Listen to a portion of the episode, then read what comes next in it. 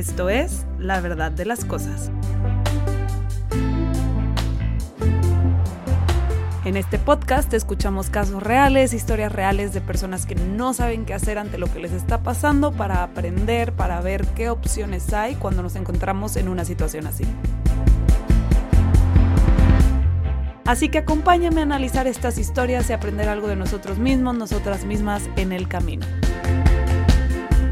Recuerda que este podcast para nada sustituye el tratamiento psicológico o psiquiátrico. Cualquier duda, acude con un especialista.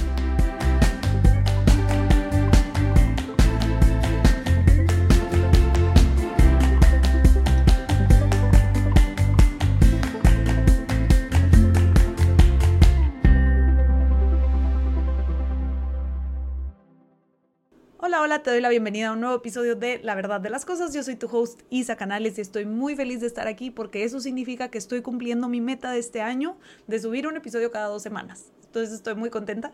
Eh, les quiero agradecer definitivamente por sus cartas. El que me escriban muchas cartas ayuda a que pueda cumplir mi meta. Entonces siempre les agradezco mucho su confianza y tomarse el tiempo de escribirme.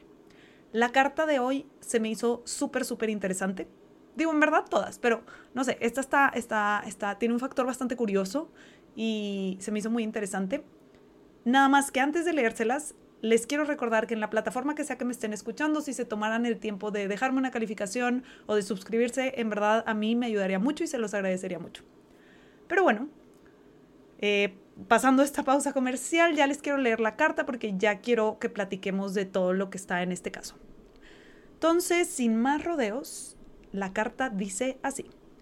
Hola Isa, soy Lorena, tengo 28 años y hace un tiempo me fui a vivir sola por primera vez. Todo se dio muy normal, mis padres se involucraron en el proceso y me ayudaron a buscar una casa y también con la mudanza. Por un tiempo la dinámica era que los iba a visitar diario, nos escribíamos mucho e iba todo bien. Sin embargo, al tener mi propio espacio comencé a estar bastante tiempo sola en casa y empecé a pensar en cosas que antes no había pensado me empecé a dar cuenta de que mi vida giraba en torno a mi familia, que es unida en exceso, y que en estos años me había abandonado a mí misma. No me conocía, no tenía idea de mis gustos, de lo que quería o no, no tenía momentos de placer. Me había dejado en segundo plano. Cuando me di cuenta, comencé a buscar más momentos para mí, para conocer gente y cosas por el estilo. Y eso implicó no ir todos los días a ver a mi familia porque no me daba el tiempo. También empecé a escribirles menos. Un tiempo después, mi madre me preguntó si me pasaba algo porque me notaba rara con la, con la familia. Y le expliqué más o menos lo que te acabo de decir, que necesitaba más tiempo para mí.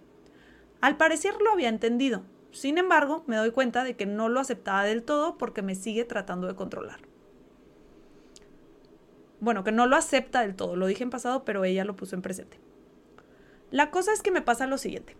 Cada vez que estoy con ella o que me escribe un mensaje, me genera incomodidad me irrita, me fastidia, no sé cómo describirlo, pero me hace mal. Hasta he llegado a tener ataques de pánico escuchándola hablar. La incomodidad es cada vez más grande. Se me hace un nudo en la garganta, siento una presión en el pecho, comienzo a temblar, me dan ganas de vomitar. A veces me pasa con solo su presencia. Ni siquiera necesita hablar. Algo que creo que puede estar involucrado en que esto me esté pasando es que me he dado cuenta de varias cosas que no me gustan. Te menciono algunas tiene un doble discurso que me enoja. Cuando está conmigo dice una cosa y cuando está con otro miembro de la familia dice otra. Cree que lo que hace el otro siempre está mal. Se enoja con los demás, pero nunca lo dice de frente y siempre habla a las espaldas. Con todo y que soy consciente de lo que me molesta, me sigue pareciendo excesivo mi desagrado. Siento entre angustia y culpa por sentirme así cuando estoy con ella. Me siento mala hija, mala persona, me cuestiono si debía alejarme y moverme del lugar en el cual me encontraba o no. Quizás hubiese sido menos doloroso e incómodo para el resto si hubiese continuado la misma dinámica de antes. Aunque si paro un poco y me escucho, lo que siento es que ese lugar no me hacía bien. Pero ahora es todo un caos emocional y mental y no sé qué prefiero. Me siento muy egoísta escribiendo esto. Siento que hay mucho que tengo que trabajar porque no puede ser que una persona, y nada más y nada menos que mi madre, solo por su presencia, me genere todo esto. Quiero saber qué opinas. ¿Puede que haya alguna otra razón? ¿Qué piensas al respecto? Sinceramente estoy muy perdida y me siento muy culpable por sentirme así. No está nada bueno. Gracias por todo. Lorena. Pues bueno, este es el caso de Lorena. Les dije que está interesante, o sea, está, está muy fuerte su rechazo hacia su mamá, em, casi de libro, ¿no? Em, bueno, para los psicólogos que me estén escuchando, casi de libro, ¿no? Y mm, para las demás personas que no han leído estos libros, es como un caso de libro.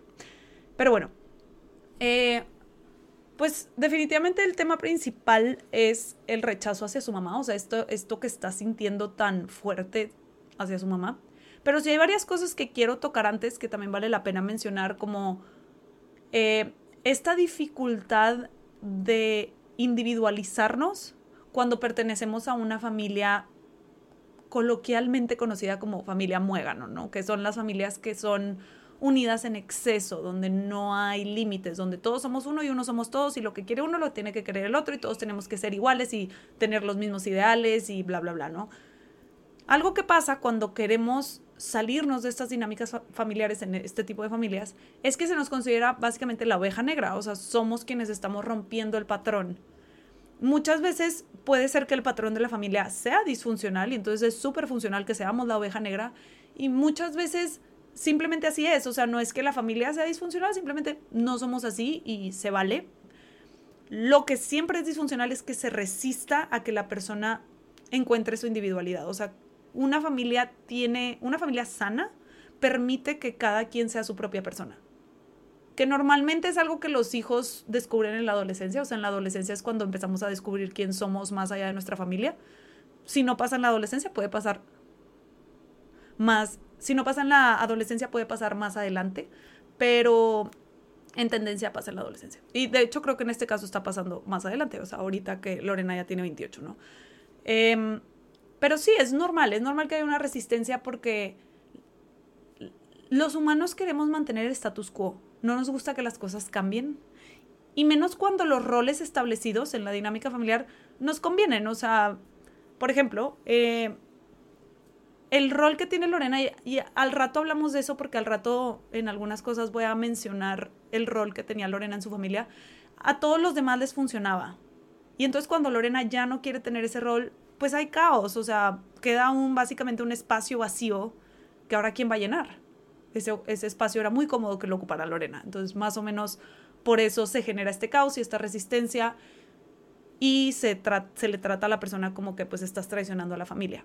Cuando no es así, o sea, estás nada más encontrando tu individualidad, cosa que es súper sana. Pero bueno, la mamá en particular, este, o sea, es, un personaje muy, muy interesante en sí, em, muy difícil, una persona muy difícil, porque les voy a, les quiero leer algo. Eh, yo le pregunté a Lorena, como que me dices que tu mamá pareció entender y luego resultó que no, o sea, que no entendió porque te sigue tratando de controlar. ¿A qué te refieres? ¿De qué formas ella te demuestra que no acepta del todo el que estés tomando tu distancia? Y esto es lo que me escribe Elena. Me puso, esta Navidad la pasé con mi familia. Eh, todo estaba normal, pero con ella estaba todo muy raro. Me hablaba mal, me juzgaba todo el tiempo, se enojaba por lo que yo hacía. Por ejemplo, se enojó porque tomé alcohol, porque puse música, porque después de medianoche salí a caminar. No sé, cualquier cosa le enojaba y me trataba mal por eso. Luego, ese día salió la charla de dónde vamos a pasar año nuevo y al preguntarme a mí, yo dije que lo iba a pasar en mi casa, no dije los motivos, pero por dentro lo que me pasaba es que no quería repetir lo mismo que estaba pasando en Navidad. Entonces prefería estar sola en mi casa que con ella. Al parecer eso la enojó más y a partir de ahí dejó de hablarme literal. No solo no tuvimos más charlas por mensaje, lo cual no me había dado cuenta hasta tiempo después, sino que me ignoraba todo el tiempo. Iba a saludarla y no me hablaba, salimos de viaje un fin de semana en familia y los dos días me ignoró completamente, me aplicó la ley del hielo, en todo momento no hubo ni una sola interacción. Cuando yo lo intentaba, ella no respondía. Entonces, o sea, la mamá es todo un personaje, como les dije. Eh, claramente le faltan habilidades de comunicación y afrontamiento de sus emociones. Es válido que te cale que tu, que tu hija no quiere pasar contigo año nuevo. Sin embargo, pues tienes que aprender a afrontar esas emociones y comunicarte mejor con tu hija, ¿no? Em, por ahí vi, el otro día vi una frase, la verdad no me acuerdo dónde, pero vi una frase que decía que tus hijos te busquen cuando ya no te necesitan para sobrevivir es un reflejo de cómo les hiciste sentir cuando te necesitaban para sobrevivir. Obviamente, como en todo en esta vida hay excepciones, definitivamente creo que hay excepciones, pero me, hizo, me, me, me hizo mucho sentido para muchos casos y creo que me, me hace mucho sentido en este caso. O sea, muchos, muchos papás tienen esta idea de que sus hijos, por ser sus hijos, van a quererlos y van a querer pasar tiempo con ellos y van a, van a querer tener una relación con ellos. Y no es así. Cuando estamos chiquitos, cuando dependemos de nuestros papás, pues la verdad es que no nos queda de otra. Y a eso es a lo que se refiere esta frase, ¿no? Esa es la etapa en la que tus hijos te necesitan para sobrevivir. Si durante esa etapa tú haces sentir a tus hijos como pues mal y constantemente controlados y constantemente juzgados y constantemente mil cosas, cuando ya no te necesiten, que eventualmente va a llegar eh, esa etapa, probablemente van a querer tomar distancia de ti. Porque lo que les vas a recordar es, es eso, es eso que sintieron en estas etapas en las que no les quedó de otra. Y la realidad es que cuando ya llega la edad adulta y cuando empezamos a independizarnos más de nuestros papás, em, o bueno, figuras paternas o maternas, ¿verdad? Pero cuando empezamos a independizarnos más, la neta, eh, si, si no trabajas en tu relación con tus hijos, pues chance no te van a visitar, o sea, no les vas a, o sea, si no les caes bien, si no tienes una buena relación con ellos, pues no van a querer pasar tiempo contigo. Y la realidad es que no van a tener que. Y creo que aplica para los dos. Siento que muchas veces hay un double standard ahí de que como que hay mucha información de cómo ponerle límites a los papás y luego no hay tanta información de cómo ponerle límites a los hijos, pero también aplica igual, ¿verdad? O sea, sí llega un punto en que pues si eres mal hijo, mala hija y estás constantemente maltratando a tus papás, pues probablemente no van a querer pasar mucho tiempo contigo. Entonces, y, y se vale. Entonces, estaría interesante que alguien me escribiera una carta de cómo está sintiendo algo de rechazo hacia sus hijos por X o Y, pero bueno, el caso en esta es una hija que está sintiendo rechazo hacia su mamá. Suena muy lógico el rechazo, digo, creo que cuando escuchamos cómo lidió la mamá de Lorena con las cosas que Lorena hacía que a la mamá no le parecían, pues se me hace bastante lógico que Lorena sienta como una resistencia, que se sienta invadida, que diga, pues no quiero estar contigo si ser quien soy, o sea, si poner música, si tomar algo de alcohol, si que me den ganas de ir a caminar un rato, va a implicar que me haga sentir mal. No quiero ser quien soy si te digo que tener este plan que es distinto al que tú quisieras que tenga implica que no me hables por tres semanas, o sea, pues no me dan ganas, ¿no? O sea, ¿por, qué querría pasar por ese, ese sub y baja emocional? Entonces, sí, eh, aunque esa frase que les dije ahorita se me hace que obviamente hay excepciones, creo que es verdadera en muchos casos, en muchos casos en donde los papás no se dan cuenta que están tratando de obligar a sus hijos a algo que no se les puede obligar, o sea, no podemos obligar a nuestros hijos a querernos, no podemos obligar a nuestros hijos a hacer algo que no son. Y muchos papás se sienten con el derecho de obligar a sus hijos a darles amor y a, y hacer lo que ellos quieren que sean. Y no se puede, son sus propias personas.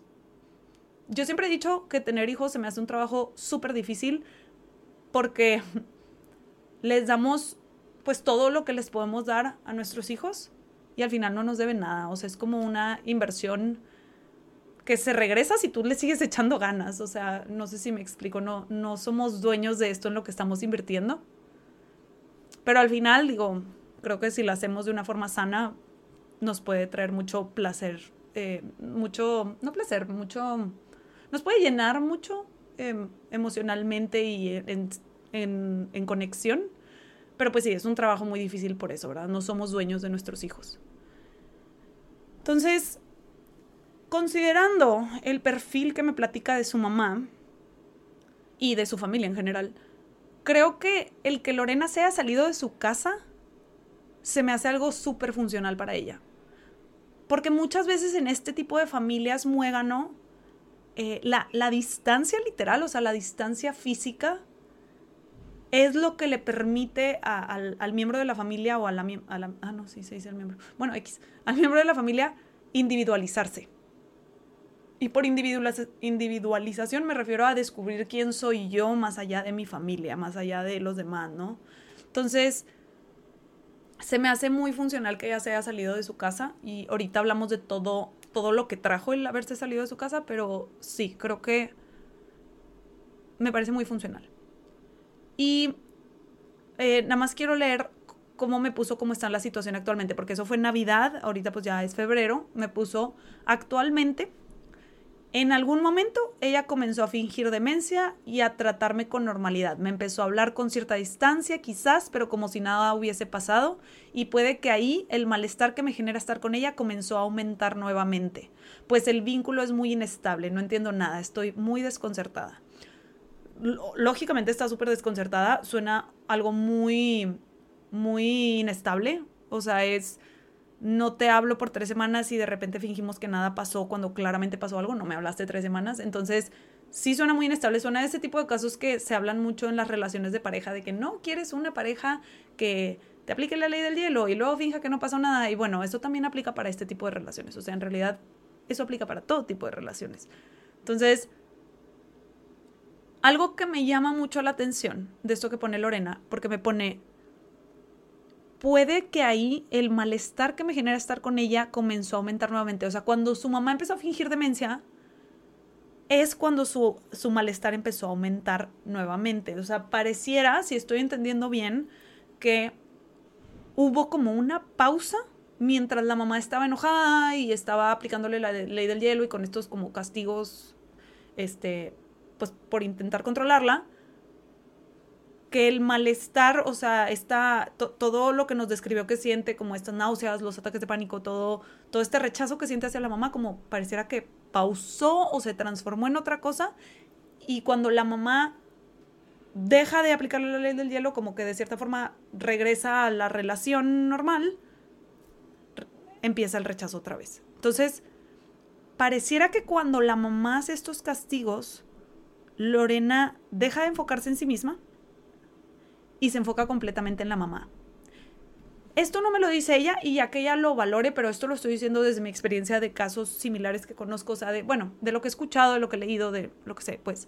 Em, estoy casi segura que cuando la mamá se pone así, Lorena siente culpa, está tratando de ver cómo arreglar las cosas con la mamá, o sea, me cuenta que, por ejemplo, se fueron de viaje y ella trataba de hablarle a la mamá y la mamá la ignoraba, como que, o sea, este intento por reparar las cosas cosas que no le tocan a ella reparar. O sea, este es básicamente, por así llamarlo, un berrinche de la mamá. Pero bueno, eh, pasa eso, ¿no? Y entonces, cuando la mamá deja eso y hace arreglar las cosas, entonces Lorena regresa a sí misma y regresa a este rechazo.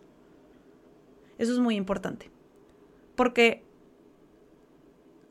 cuando la mamá está enojada, sí Lorena se enfoca completamente en la mamá.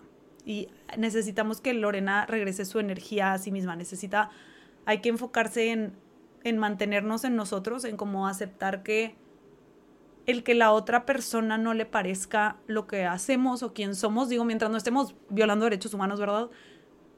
Pues al final es tema de la otra persona.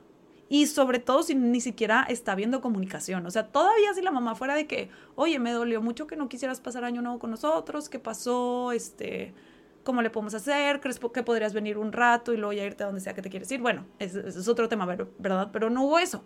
No hubo nada de eso, no hubo nada de comunicación.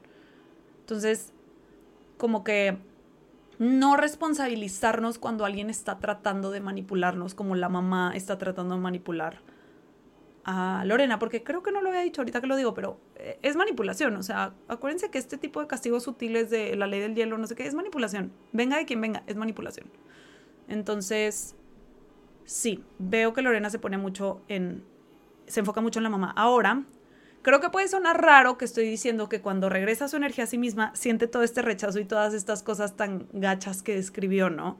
Como que, no sé, puede que alguien piense de que no, pues entonces no quiero enfocarme en mí si lo que voy a sentir es de que náuseas, ataques de pánico, bla, bla, bla. Ahorita voy a esa parte, ahorita voy a explicar esa parte para que la dejemos tantito en paréntesis, pero sí, o sea, entiendo lo que, si alguien lo pensó, lo entiendo, o sea, definitivamente Lorena no se la está pasando bien sintiendo todo esto hacia su mamá, ¿no? Pero ahorita explico esa parte.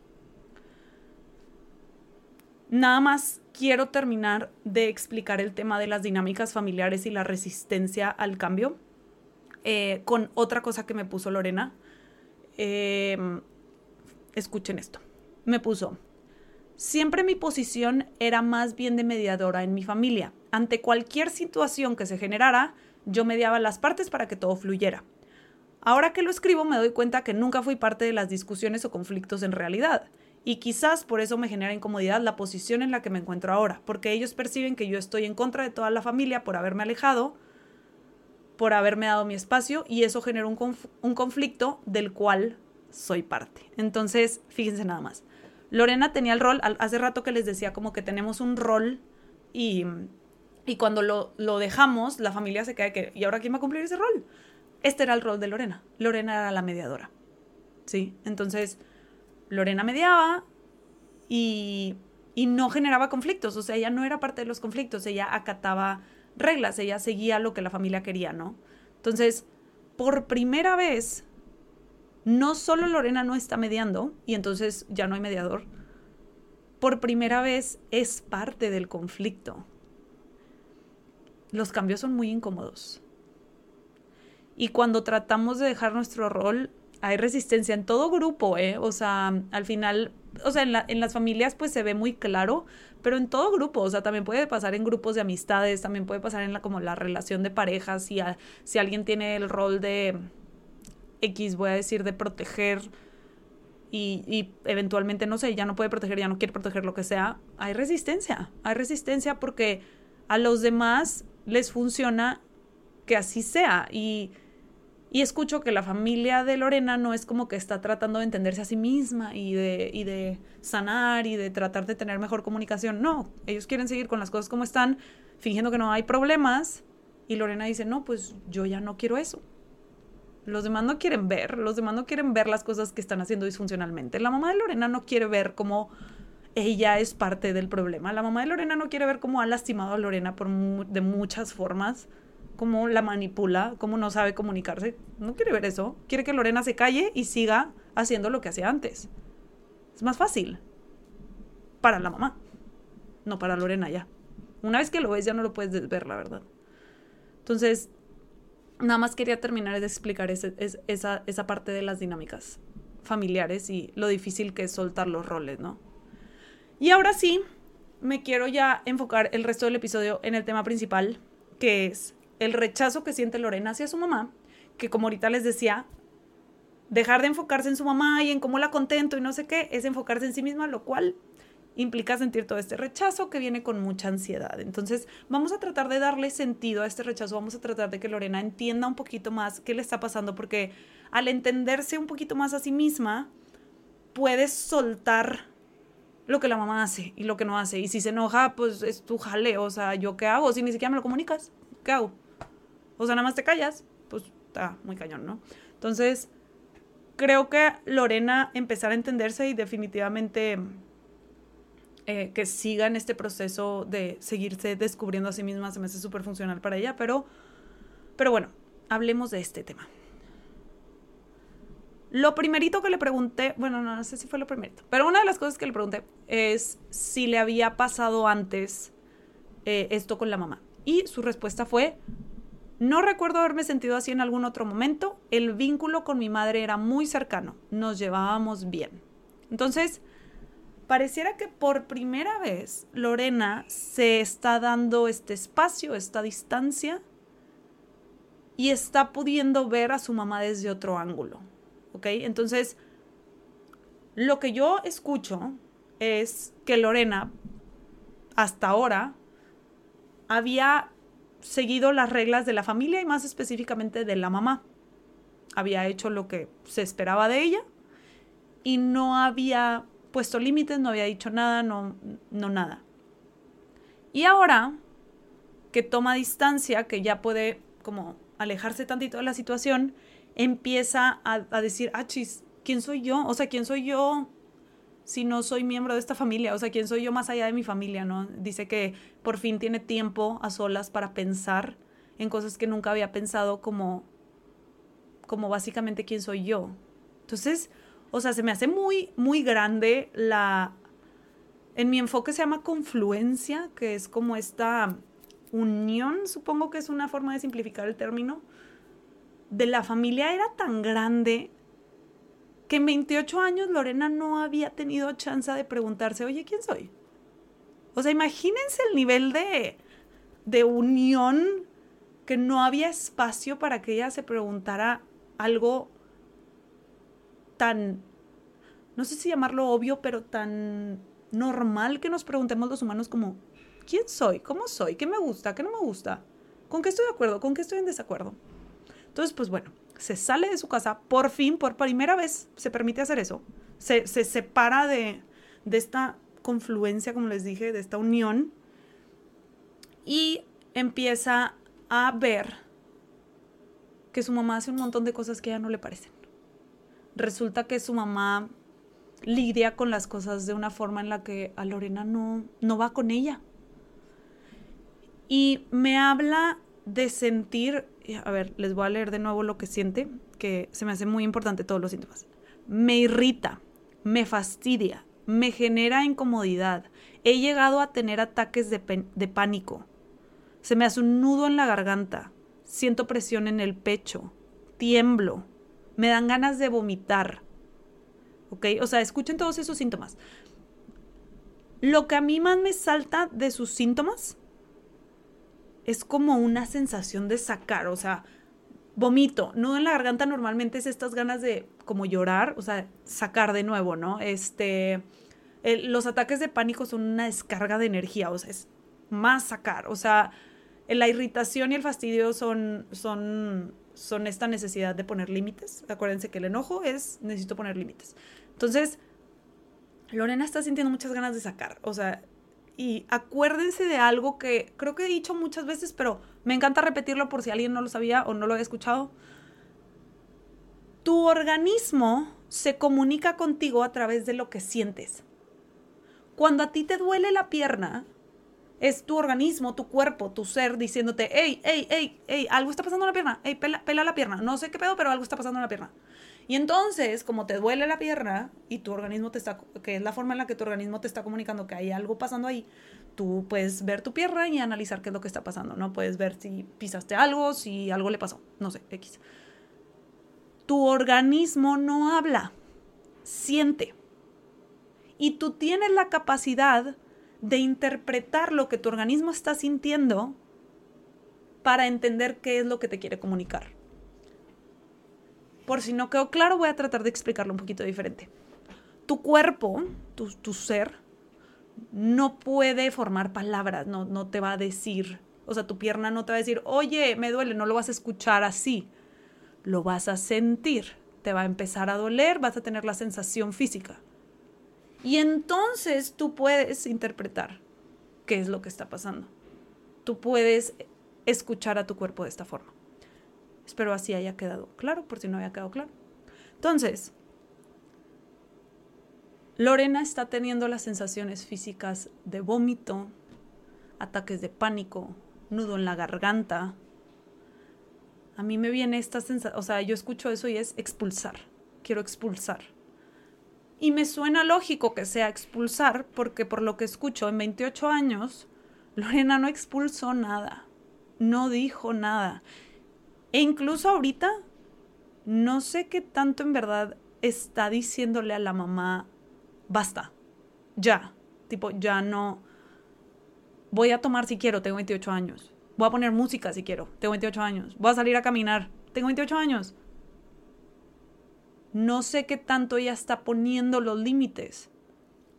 Mi apuesta está en que no lo está haciendo y por eso esta sensación de, de como sacar energía, de, de, vomitar, del nudo en la garganta, de los ataques de pánico, el fastidio, la irritación, que te están diciendo pon un límite, no lo haces y entonces quieres vomitar. Pues sí, o sea, quieres expulsar todo lo que no estás diciendo, todo lo que llevas 28 años sin decir. Sé que tuvo una conversación con la mamá en donde le dijo que necesitaba su espacio y que necesitaba encontrarse a sí misma, pero punto que se acabó, por lo que me escribió. O sea, por lo que yo leí en todo lo que me puso, nunca me puso como un, ya le dije que no me gusta que me hable así, ya le dije que tal, tal, tal. O sea, en realidad sus límites es desaparecerse, que está bien, está perfecto, pero suena que hay mucha necesidad de, de sacar. Ahora, decírselo a la mamá no es la única forma de sacar, porque no sé qué tan funcional vaya a ser decírselo a la mamá. No siempre es funcional. Por más que tratemos de comunicar las cosas de la forma más funcional posible, no siempre las personas saben recibir lo que tenemos para decir. Yo no sé qué tan funcional sea hablar con su mamá, pero sí veo que necesita sacar, ya sea que se acostumbre a empezar a escribir, que se meta a un deporte así como agresivo, yo siempre, siento que arte a todo el mundo, pero yo siempre recomiendo el box para eso. Pero también, o sea, hay muchos ejercicios que implican sacar. Hay mucha gente que corriendo siente que saca mucho. Eh, el deporte es una forma, escribir es otra. Ir a terapia definitivamente ayudaría a que se dé ese espacio para sacar. Entonces, sí, definitivamente creo que sus, sus síntomas que vienen con rechazo están gritando, güey, saca esto, por favor, saca ya, saca. Entonces, se me hace, se me hace súper interesante cómo su cuerpo le está diciendo esto. O sea, le está comunicando esta necesidad y es importante que la escuche porque los ataques de pánico nos hablan de un, un, un, tema y de ansiedad bastante fuerte. O sea, cuando ya llegas a tener ataques de pánico estás teniendo mucha ansiedad. La ansiedad se genera en parte, o sea, una forma en la que, algo que nos puede generar ansiedad más bien, es la forma en la que lidiamos con nuestras emociones. Y si nos las guardamos, y las embotellamos, y no decimos nada, van a salir. Las emociones necesitan salir. Son energía que necesita salir. Si no la sacas, sale en forma de ansiedad. Entonces, sí se me hace muy importante. Entonces, e, eso es lo que veo en el rechazo específico que le está pasando con su mamá, creo que es importante que Lorena considere que parte de crecer es descubrir nuestra propia conciencia, que no siempre es igual o no siempre va de acuerdo a la de nuestras familias o a la que se nos trató de inculcar. No significa que una esté bien y la otra mal, simplemente es diferente.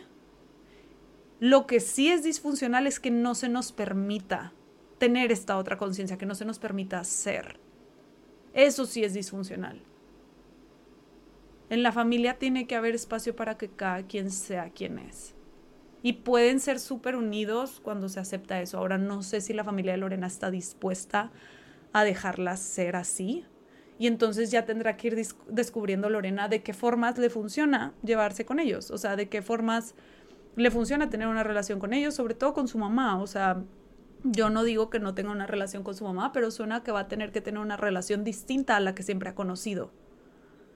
Porque la que siempre ha conocido implica no ponerle límites, implica siempre hacer lo que la mamá quiere, implica bla, bla, bla, bla, implica dejar que no le hable tres semanas y luego finja que nada pasó. Y esa relación ya no le está funcionando a Lorena. En la etapa de vida en la que está, en esta fase de autoconocimiento, de conocerse a sí misma, pues, ya no le funciona y va, va, a tener que cambiar. No sé cómo se vaya a ver la relación de su mamá con, su mamá de ahora en adelante. Lo que sí sé es que no se puede ver como se ha estado viendo porque eso ya, ya no le funciona. Entonces, sí, eso es lo que veo. Me gustaría ya pasar a responder las preguntas de Lorena. Quiero saber qué opinas. No sé qué, o sea, qué opino de qué. como que, o sea, opino que qué duro se me hace muy fuerte em, tener este tema. O sea, más que tener este tema con tu mamá, se me hace muy fuerte. La verdad, se me hace muy difícil tener una mamá así, más que nada. O sea, eso es, eso es lo que opino al respecto. O sea, como que qué duro tener una mamá que si no hago exactamente lo que quieres, no me vas a hablar un mes. O sea, hola, como que, que cansado. Quiero, quiero poder ser y no vivir bajo tu lomo. Es, es, o sea, eso opino de eso. Estoy pensando que Chansey se refiere a qué opino del rechazo que siente. No sé, no sé si tal cual que opine algo. Siento que es más como veo que es una necesidad de sacar y de poner límites. Y sé que se puede escuchar como que puede asustar un poquito la intensidad de las emociones pero es que así de intensa es la necesidad de poner límites y de sacar y así de tanto tiempo lleva sin hacerlo. Entonces, sí me parece proporcional lo que está sintiendo a lo que escucho que se ha estado guardando y que no dice. Entonces, sí, me, sí se me hace lógico que se sienta como se siente. Sí se me hace muy lógico. Eh, me, pregunta, ¿puede que haya alguna otra razón? Me es muy difícil, eh, yo no veo otra razón, digo, en lo que me dijiste veo que simplemente hay cosas que estás notando que no te gustan de tu mamá, pero no, no, no las puedes externar, no las puedes decir, no las puedes sacar. No sé qué tanto las aceptas, para empezar, o sea, no sé qué tanto aceptas que hay varias cosas de tu mamá que no te gustan y entonces le están generando mucho malestar. Pero pues fuera de eso no, no conozco más, entonces me es muy difícil saber si hay otra razón. Seguro hay muchas más cosas involucradas, valdría la pena que Lorena lo explorara en terapia. Em, y me puso qué piensas al respecto, pues creo que todo lo que dije es más o menos lo que pienso que está pasando. Sinceramente estoy muy partida y me siento muy culpable por sentirme así. Siempre se me hace curiosa la culpa por sentir algo. Em, no controlamos nuestras emociones. Eh, como les dije, las emociones son la forma en la que nuestro cuerpo se comunica con nosotros. Lo que sí controlamos es lo que hacemos con ellas. Entonces, más que, o sea, pues, si estás sintiendo rechazo por tu mamá, es más como tratar de entender qué es lo que tu cuerpo te está tratando de decir. Y pues no lo controlas. Digo, puedes elegir qué haces, puedes elegir si entonces intentas tener una relación más funcional con tu mamá, si intentas como, como, no sé, tomar la distancia que crees que necesites tomar, o sea, no sé, como que... Sí, yo no sé. No, no, no veo... No veo que Lorena esté haciendo algo mal veo que quizás su enfoque eh, en su mamá y en tratar de, que su mamá esté contenta y en, al no poner límites le puede estar siendo disfuncional, pero no veo que esté haciendo algo mal. Em, creo que una pregunta que yo le dejaría a Lorena y quien sea que se identifique con el caso de Lorena es, ¿te cae bien tu mamá? Creo que es algo que no nos preguntamos, creo que es algo que asumimos.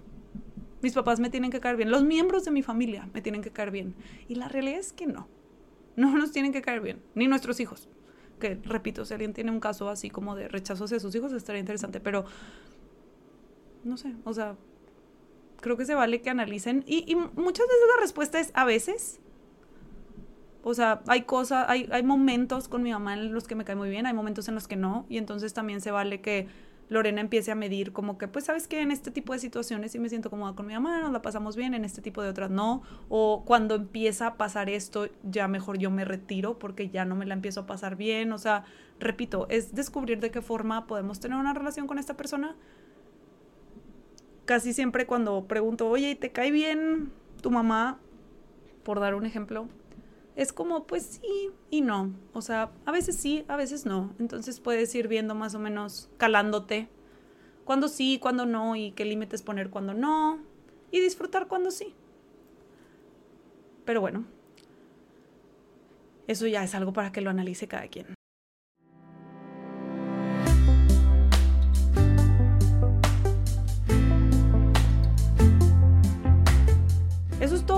En este caso. Se me hizo muy interesante. Eh, espero, espero que les haya servido, espero que hayan aprendido algo de sí mismos o de sí mismas al escuchar el caso de Lorena. Le quiero agradecer mucho a Lorena por compartirnos su historia. Y pues acuérdense que si me quieren escribir su carta, me la pueden mandar a la verdad de las cosas somosproceso.mx y también me pueden encontrar en redes como Somos Proceso en Instagram, TikTok y Facebook. Hasta la próxima.